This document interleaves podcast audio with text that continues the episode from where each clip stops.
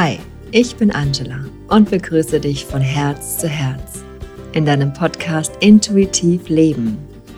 Hier bekommst du jede Menge Informationen über Ayurveda, Yoga, Meditation und alles, was du sonst noch so benötigst, um ein strahlend gesundes und glückliches Leben zu führen. Und in der heutigen Folge geht es um das Thema Ayurveda-Kuren.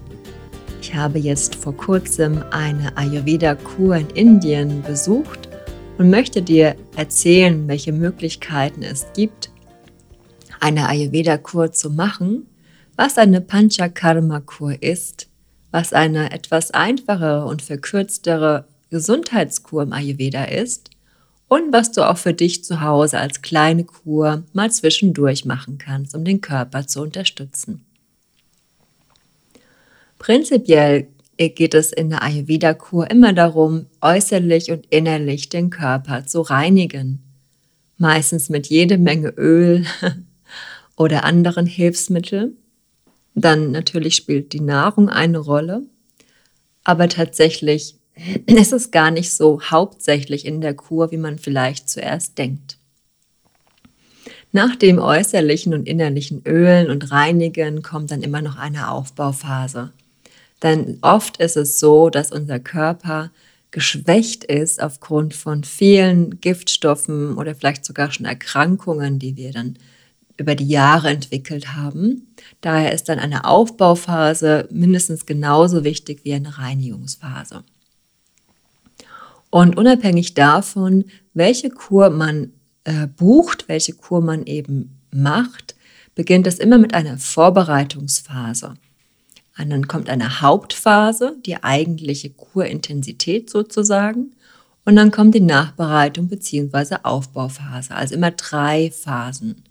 Und die sind immer abhängig von der Dauer, von dem Thema und dem eigentlichen Typ natürlich, dem Gesundheitszustand, dem aktuellen Befinden ne, und kann auch eventuell zwischendurch mal verändert werden, weil sich das Befinden verändert, weil der Zustand sich ändert, weil die Anforderungen sich eventuell ändern können. Das ist meiner Meinung nach das Schöne an Ayurveda-Kuren in einem Ayurveda-Haus, ob jetzt in Deutschland, in Indien oder sonst irgendwo in der Welt, dass immer die Betreuung sehr individuell ist und auch angepasst wird im Laufe der Kur, wenn nötig. Ich habe selbst noch keine klassische Gesundheitskur in Deutschland gemacht, also diese Krankenkassenkuren, die es gibt. Aber soweit ich es immer mal wieder gehört habe von anderen, ist es sehr standardisiert und sehr allgemein, also eins für alle, mit vielleicht dem ein oder anderen ähm, Körperübung oder Gesundheitsübung, die dann doch wieder individuell sein könnte. Im Ayurveda ist es sehr individuell. Das ist vielleicht schon mal der erste Unterschied, den ich jetzt schon sagen kann. Welche Kuren gibt es denn im Ayurveda? Es gibt sicherlich jede Menge Kuren, weil ja, man an den Namen kann man sich ja wirklich bunt, kreativ ausleben, auch heutzutage. Klassischerweise die bekannteste ist die Panchakarma-Kur. Panchakarma bedeutet fünf Handlungen übersetzt. Pancha ist fünf, Karma sind die Handlungen.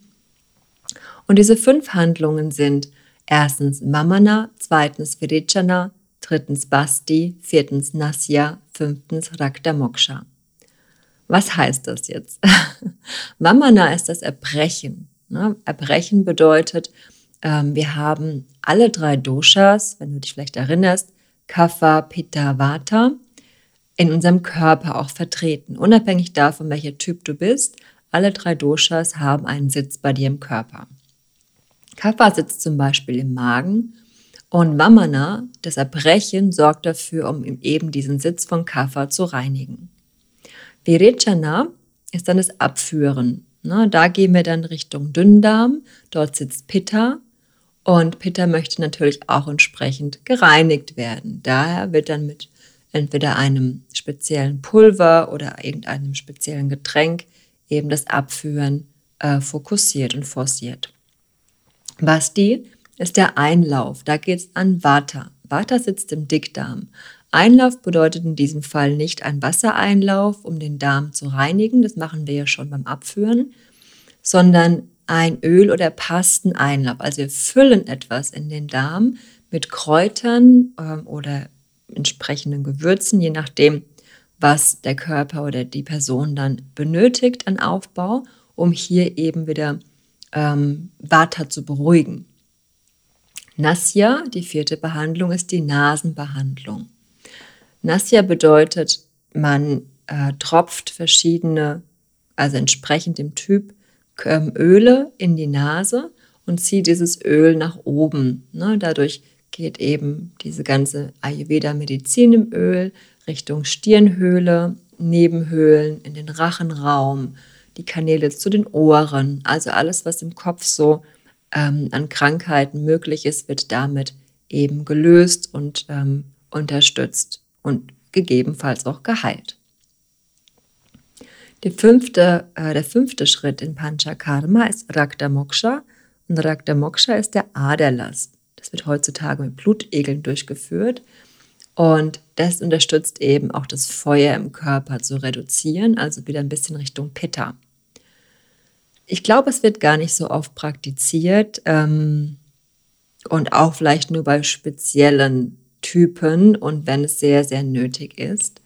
Prinzipiell, wenn du es gut verträgst und du dich dabei wohlfühlst, ist es immer eine Möglichkeit, eben auch Blutspenden zu gehen. Das hilft nicht nur anderen, es hilft auch dir. Ne? Eine Form des ähm, ja, Aderlasses im Prinzip, um dein Blut zu erneuern und die Zellen neu anzuregen, sich zu entwickeln. Also wenn du die Möglichkeit hast, gesund bist dafür und fit bist und noch keine Bedenken hast, geh vielleicht ab und zu mal Blut spenden. Ne? Du unterstützt eben andere Menschen und eben auch dich damit. Diese fünf Schritte sind die Hauptphase in der Ayurveda-Kur, in der Panchakarma-Kur, um erstmal den Körper zu diesen fünf intensiven Ausleitungen und Heilungsprozessen anregen zu können, braucht man die Vorbereitungsphase. Und dazu wird viel geölt, es wird viel Abhyanga, also Ganzkörpermassage betrieben. Es wird Udvatana betrieben, also Pulvermassage, um den Stoffwechsel anzuregen. Oder es wird auch mit Stempel massiert, um vielleicht in den Gelenken was zu lösen, zu aktivieren. Es gibt Kopfmassagen, Fußmassagen, alles, was den Kreislauf und den Stoffwechsel anregt, um dann entsprechend abführen oder erbrechen und so weiter zu können, dass alle Giftstoffe ausgeleitet werden. In der Nachbereitung, Aufbauphase, das ist dann super wichtig, dann ist auch die Ernährung nochmal intensiver dann wird auch mehr darauf geachtet, den Körper wieder mit guten Ölen und Vitaminen und ähm, wirklich sättigen, sättigenden und erdenden Lebensmittel zu füllen, um wieder zu stärken. Und dann wird auch wieder sehr viel geölt, ne, damit der Körper mit ganz viel mediziniertem Öl gefüllt. Ne, man versucht wirklich im Ayurveda nicht einfach nur die Haut schön zu machen mit Ölmassagen oder den Mensch zu entspannen durch die Massage. Es geht darum, wirklich die medizinierten Kräuteröle in den Körper reinzubekommen. Ne? Daher die Massagen und daher auch die medizinierten Kräuteröle und nicht einfach nur ein Aromaöl. Also wenn du irgendwo in einem Hotel eine Abhyanga, also eine ayurvedische Ganzkörpermassage bekommst und es ist einfach ein Aromaöl, dann ist es keine ayurvedische Massage. Das sage ich dir jetzt schon mal. dann ist es eine schöne, wohltuende Erholungsmassage, aber es hat nichts mit einer klassischen ayurvedischen Abhyanga zu tun. Denn Abhyanga heißt übersetzt einbalsamieren, einölen und ein bisschen Aromaöl auf die Haut ist kein Einölen. Ne? Genau, das wollte ich nochmal loswerden. ähm, für wen ist Panchakarma nicht geeignet? Natürlich ist es eine sehr, sehr intensive Praxis, sehr, sehr intensive Kur. Und es gibt auch Menschen, die sollten das nicht machen. Zum Beispiel Schwangere. Ne? Also Menschen, die gerade schwanger sind, also Frauen, die gerade schwanger sind. Kleine Kinder natürlich auch nicht. Da ist das Immunsystem noch nicht stark genug, um so eine intensive Ausreinigung zu betreiben. Ähm, ist auch noch nicht nötig bei Kindern. Generell geschwächte Menschen aufgrund von Krankheiten oder eben ähm, aufgrund von einer Lebenssituation, die gerade Schwäche eben hervorruft. Und ältere Menschen. Ab einem gewissen Alter sollte man es auch nicht unbedingt machen, so intensiv, weil einfach der Körper auch waterbedingt schwächer wird, oft ja auch intensivere Krankheiten, Herz-Kreislauf-Krankheiten da sind. Und da sollte man auch sehr vorsichtig sein. Prinzipiell eine Panchakarma-Kur eine Kur, die sehr, sehr heilend und regenerierend ist und kräftigend und natürlich sehr ausreinigend. Ähm, deswegen ist es auch wichtig, das einen längeren Zeitraum zu praktizieren, also vier bis fünf Wochen, sagt man. Und es wirkt ja auch sehr, sehr lange nach, also auch danach nicht direkt in den Alltag springen, sondern tatsächlich auch noch ein bisschen ruhen, erholen, ankommen, ne, den erstmal den Körper wieder auch zurückbringen in einen normalen Rhythmus, in langsamen Schritten. So viel zur Panchakarma-Kur. Die zweite ist eine klassische Ayurveda-Gesundheitskur. Wie ich sie erlebt habe, ist eine Gesundheits- und Verjüngungskur tatsächlich, Rasayana-Kur. Rasayana ist die Verjüngung im Ayurveda. Und das Prinzip ist sehr ähnlich wie in der Panchakarma. Es gibt eine Vorbereitungsphase, dann eine Hauptphase und eine Nachbereitung, Aufbauphase. Und, aber da wird mehr der, der Fokus auf die Aufbauphase gelegt und die Vorbereitung.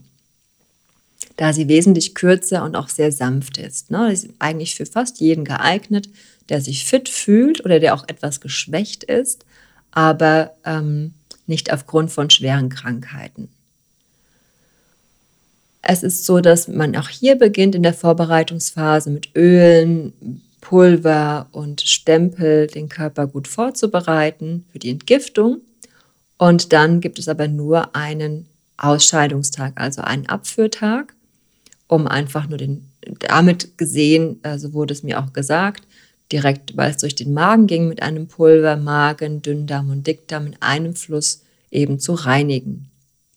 Nach dieser Ausscheidung wird geschaut, dass der Körper wieder gut aufgebaut wird mit Kräutern und Ölen, die entsprechend individuell ausgesucht werden nach Konstitution, nach aktuellem Zustand oder eben äh, wie man sich gerade einfach fühlt und was man gerade braucht. Das ist ziemlich für jeden geeignet, aber auch da muss man natürlich schauen, wie lange möchte man an solche Kur machen, was, wie ist der Fokus ne? und wie ähm, soll ich mich danach fühlen, aber auch hier ist es wichtig, nach der Kur immer zu schauen, dass man sich ein bisschen Zeit nimmt. Denn auch wenn die Kur wesentlich sanfter und kürzer ist, vielleicht zwei bis drei Wochen, ähm, sollte man danach die Nachwirkzeit unbedingt auch mitnehmen. Was kannst du für dich zu Hause machen? Ne, wenn du kein Geld, keine Zeit hast, eine längere Kur in Indien, in Europa, in Deutschland zu machen, dann kannst du für dich kleine Kuren in den Alltag einbauen ich sage immer ganz gern, tägliche Entgiftung. Ne, tatsächlich, es muss gar nicht so aufwendig sein, um den Körper schon unheimlich gut zu unterstützen. Zum Beispiel, bau doch mal in deine Morgenroutine ein, deine Zunge zu schaben und Öl zu ziehen.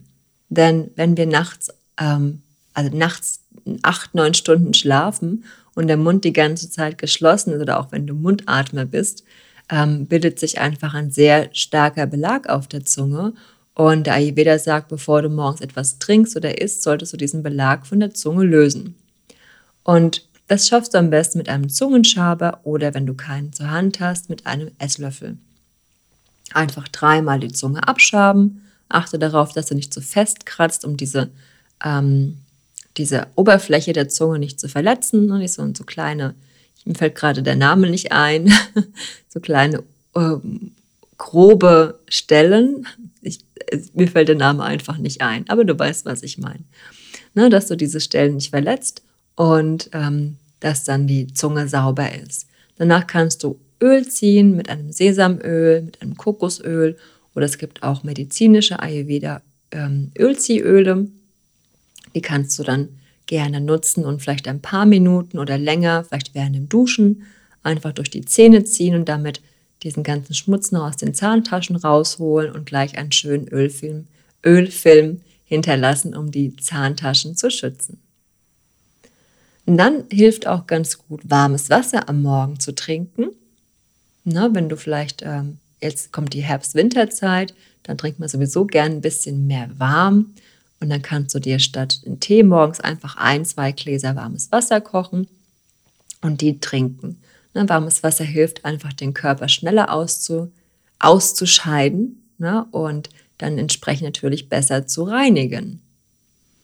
Und wenn du kein warmes Wasser magst und ab und zu mal eine Abwechslung möchtest, dann schneide dir doch einfach ein paar Scheibchen Ingwer in dein warmes Wasser oder koch dir einfach ein Töpfchen mit Ingwerwasser, das du aber am besten nur vormittags trinken solltest, nicht den ganzen Tag.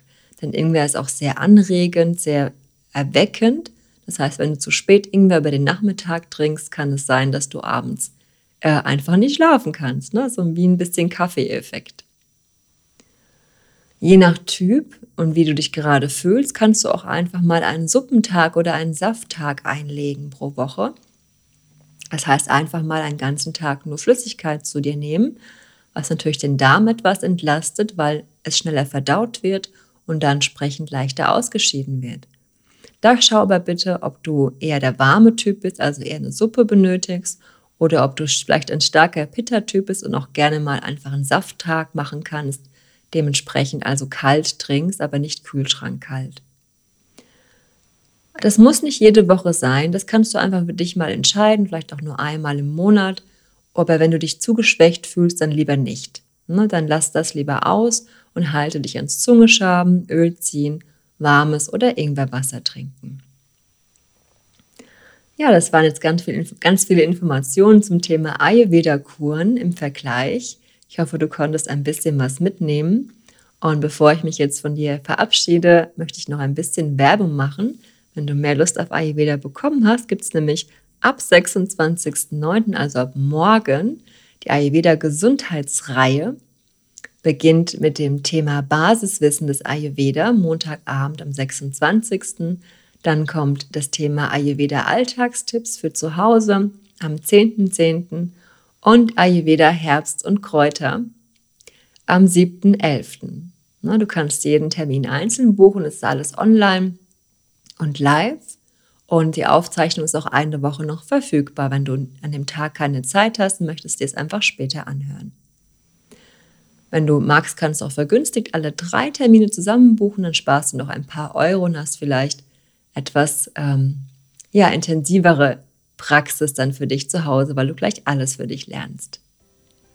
Wenn du noch Fragen hast dazu, schreib mir gerne oder hinterlass einfach eine nette Bewertung auf iTunes, auf Apple Podcasts, auf Spotify. Schenke ein paar Sterne. Ich freue mich immer gerne auf eure Rückmeldung und damit ich auch weiß, dass ihr auch Interesse daran habt, was ich hier so erzähle. Wenn du vielleicht auch eine Idee hast, irgendwas, was du gerne wissen möchtest für eine Podcast-Folge, kannst du mir auch gerne schreiben. Die nächsten Wochen sind schon sehr verplant, aber vielleicht fällt dir doch noch irgendwas Schönes ein, das ich dann danach einbauen kann. Ansonsten habt noch eine wundervolle Zeit, lasst es euch gut gehen, bleibt schön gesund und dann bis zum nächsten Mal.